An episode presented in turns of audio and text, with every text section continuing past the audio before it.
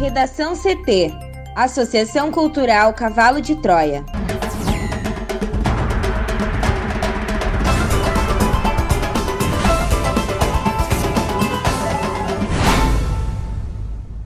Agora, no Redação CT. Porto Alegre amplia a vacinação de professores e inicia etapa para pessoas em situação de rua nesta quarta-feira. Aziz divulga novo calendário da CPI, convocando Queiroga a depor de novo na terça. Salles pede ao STF para depor diretamente a Aras no inquérito sobre madeireiras. Polícia Federal faz buscas na casa de Wilson Lima, o governador do Amazonas.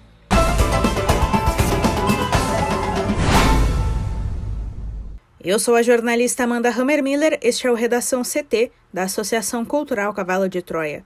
Céu ensolarado em Porto Alegre, a temperatura é de 21 graus. Boa tarde.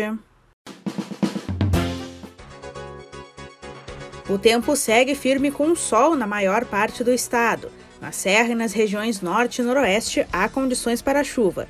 Na capital, a máxima é de 21 graus. A previsão do tempo completa daqui a pouco. Porto Alegre amplia a vacinação de professores e inicia etapa para pessoas em situação de rua nesta quarta-feira. A repórter Juliana Preto traz mais informações. A partir de hoje, os servidores e professores da educação infantil e do ensino fundamental de escolas da rede estadual começam a ser imunizados contra a Covid-19 em Porto Alegre. Ainda também poderão receber a primeira dose os profissionais de escolas comunitárias e a população em situação de rua. Os demais grupos que já vinham sendo vacinados seguem incluídos na campanha. As vacinas oferecidas serão a de Oxford AstraZeneca e a da Pfizer.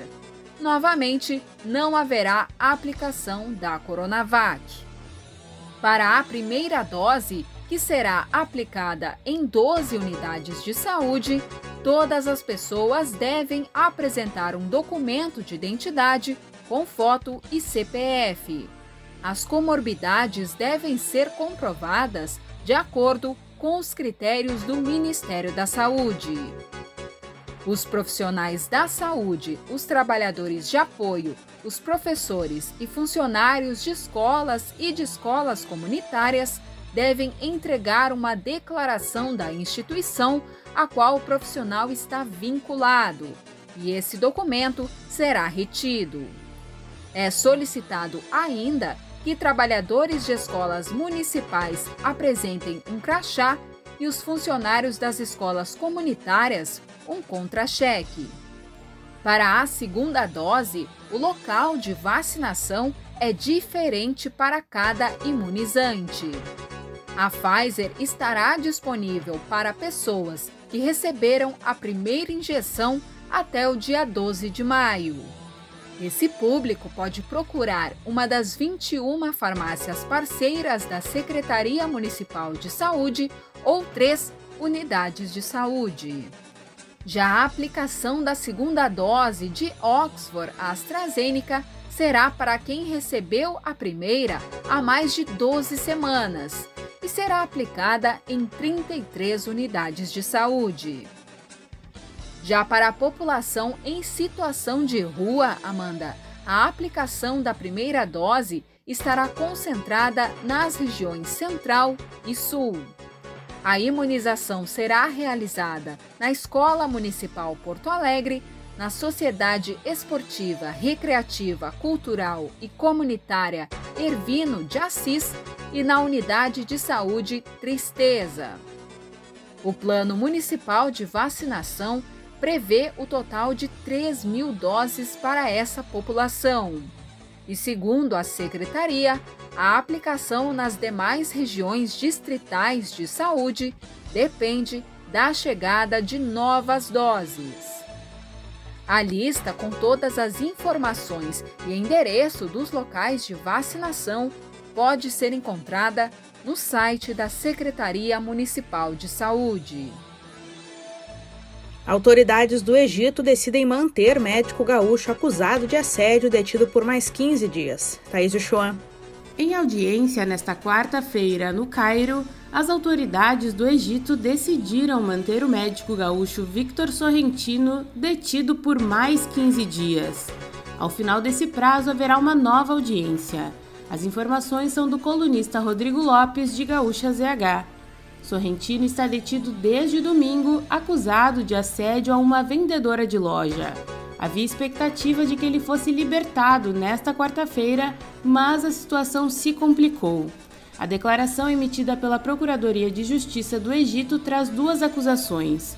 Uma delas, a ofensa direta à vítima, a vendedora de loja exposta no vídeo e alvo de palavras de duplo sentido com conotação sexual. Essa poderia ser passível de conciliação, desde que a mulher aceitasse retirar a queixa. A segunda acusação, no entanto, é a que pesou mais na decisão de mantê-lo detido. Sorrentino está sendo acusado também de ter ofendido a sociedade islâmica como um todo, por meio do comportamento e de suas frases gravadas em um vídeo distribuído em suas redes sociais. Como não é passível de conciliação direta entre duas pessoas, a situação é considerada mais grave. Sorrentino está em uma sala de delegacia próximo à região onde ficam as pirâmides de Gizé. Fica sentado em uma cadeira sem acesso a banheiro e chuveiro. Qualquer tipo de necessidade é preciso que ele se desloque da sala, sendo acompanhado por um policial. Sorrentino está sem acesso ao seu celular e só pode ter contato com advogado e autoridades diplomáticas brasileiras. Para o Redação CT, Thaís Uchoa. O presidente da CPI da Covid, senador Omar Aziz, do PSD do Amazonas, divulgou nas redes sociais o um novo calendário das oitivas do colegiado. O ministro da Saúde, Marcelo Queiroga, foi convocado a prestar novo depoimento na próxima terça-feira, dia 8. O secretário executivo do Ministério da Saúde, Antônio Elcio Franco, será ouvido no dia seguinte. Queiroga deu seu primeiro depoimento à CPI da Covid em 6 de maio, quando se esquivou de declarar abertamente sua posição sobre o uso da cloroquina em pacientes com Covid-19. A postura do ministro irritou membros da CPI que passaram a articular a reconvocação, agora confirmada por Omar Aziz. Calendário atualizado ainda traz as datas das oitivas de Marcos Heraldo Arnold Marques, conhecido como Marquinhos Show, que foi assessor especial do Ministério da Saúde na gestão de Eduardo Pazuello, marcada para o dia 10 e também do secretário de Saúde do Amazonas, um dos estados mais afetados pela pandemia, Marcelo Campelo, em 15 de junho. É válido lembrar que desde hoje pela manhã, Campelo é considerado foragido após a quarta fase da Operação Sangria, que faz parte da investigação sobre o desvio de verbas de combate à Covid-19 no Amazonas. Hoje ainda, a Redação CT traz mais informações sobre essa operação. O ex-governador do Rio de Janeiro, Wilson Witzel, eleito na esteira do bolsonarismo em 2018, mas que hoje é um desafeto político do Palácio do Planalto, será ouvido no dia 16 na CPI. O empresário Carlos Wizard, suspeito de integrar um gabinete paralelo de aconselhamento ao presidente Jair Bolsonaro em assuntos relacionados à Covid-19, foi convocado a depor em 17 de junho. Paulo Baraúna, representante da White Martins, empresa que atua no fornecimento de oxigênio a unidades hospitalares, será inquirido no dia seguinte. Fora da cena política, a CPI receberá três especialistas em Covid-19 no dia 11 de junho. Será o médico sanitarista Cláudio Maerovitch, ex-presidente da Agência Nacional de Vigilância Sanitária e da Fundação Oswaldo Cruz, as pesquisadoras da Universidade de São Paulo, Natália Pasternak e Deise Ventura, além da diretora executiva da Anistia Internacional no Brasil, Jurema Werneck. Salles pede ao STF para depor diretamente a Aras no inquérito sobre madeireiras. O ministro do Meio Ambiente, Ricardo Salles, pediu ao Supremo Tribunal Federal para ser ouvido na investigação da Polícia Federal sobre a participação de agentes públicos na exportação ilegal de madeira, que gerou busca e apreensão contra ele há duas semanas. O relator do caso é o ministro Alexandre de Moraes. A defesa de Salles, Amanda, diz que o depoimento vai contribuir para que os fatos sob investigação possam ser esclarecidos o mais rápido possível. A PF apontou fortes indícios de envolvimento do ministro na facilitação ao contrabando de madeira, incluindo operações financeiras suspeitas envolvendo o escritório de advocacia dele em São Paulo ele nega as irregularidades. Os advogados que representam Salles no caso pediram que o interrogatório seja conduzido pelo Procurador-Geral da República, Augusto Aras, e por um representante da Polícia Federal. A operação que atingiu Salles foi autorizada por Moraes a pedido da PF, mas sem o aval da PGR, o que causou um mal-estar com o órgão.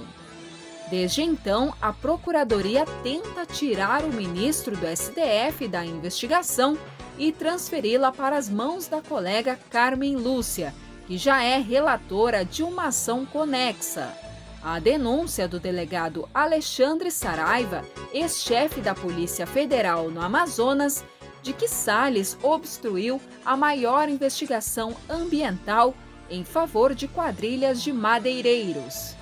Na segunda, o vice-procurador-geral da República, Humberto Jaques de Medeiros, pediu a abertura de inquérito para investigar o caso.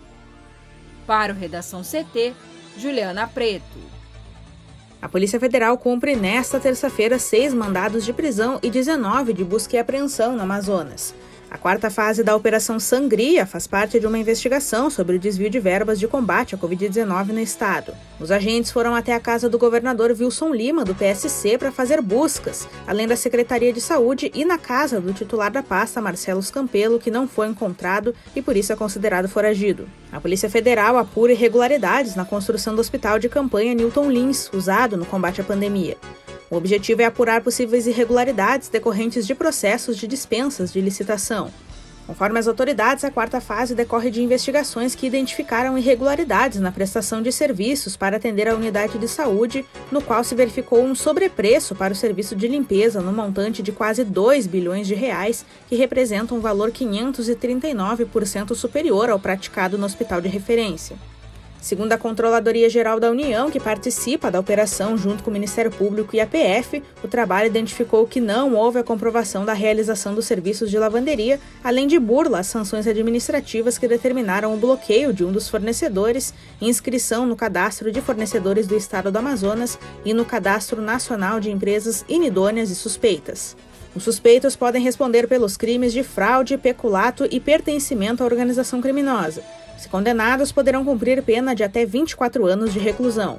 Também nesta quarta-feira, o Superior Tribunal de Justiça vai analisar a denúncia oferecida contra Wilson Lima e outros acusados por crime de peculato no contexto da pandemia. Segundo a denúncia, houve direcionamento de procedimentos de dispensa para aquisição de ventiladores pulmonares, os respiradores, e desvio de valores que deveriam ser revertidos pelo Estado do Amazonas em ações de logística no combate à Covid-19. Conforme a Procuradoria-Geral da República que ofereceu a denúncia, os valores teriam sido gastos de modo a beneficiar empresas e sócios. No Redação CT, agora previsão do tempo com Juliana Preto. E a quarta-feira será de tempo firme e sol entre poucas nuvens na maior parte do Rio Grande do Sul. A exceção deve ficar por conta da Serra e das regiões noroeste e norte do RS, áreas em que há condições para chuva isolada no final do dia. De acordo com a SOMAR Meteorologia, os maiores acumulados não passam de 6 milímetros, previstos para municípios como Vista Gaúcha, Vista Alegre, Vila Maria e Vila Flores. O frio marcou presença pela manhã registrando a mínima de 3 graus em São José dos Ausentes, na Serra. Por outro lado, durante a tarde, os termômetros tendem a subir de modo mais significativo em algumas cidades, como é o caso de Novo Tiradentes, no norte do RS, que pode registrar, Amanda, 28 graus nesse período. Aqui em Porto Alegre, a máxima deve ficar em 21 graus. Já amanhã, quinta-feira, feriado, ao que tudo indica, o tempo volta a ficar firme em todo o Rio Grande do Sul. Com a mudança na direção do vento, as temperaturas devem amanhecer mais baixas do que as do dia anterior. E além disso, há risco de geada na serra e na campanha. Confira a charge de hoje de Guilherme Peroto no nosso portal redacão.cavalodetroia.org.br. Redação CT. Apresentação Amanda Hammermiller. Colaboração Juliana Preta e Thaís Uchoa. Uma produção da Associação Cultural Cavalo de Troia com apoio da Fundação Lauro Campos e Marielle Franco. Próxima edição amanhã. Boa tarde.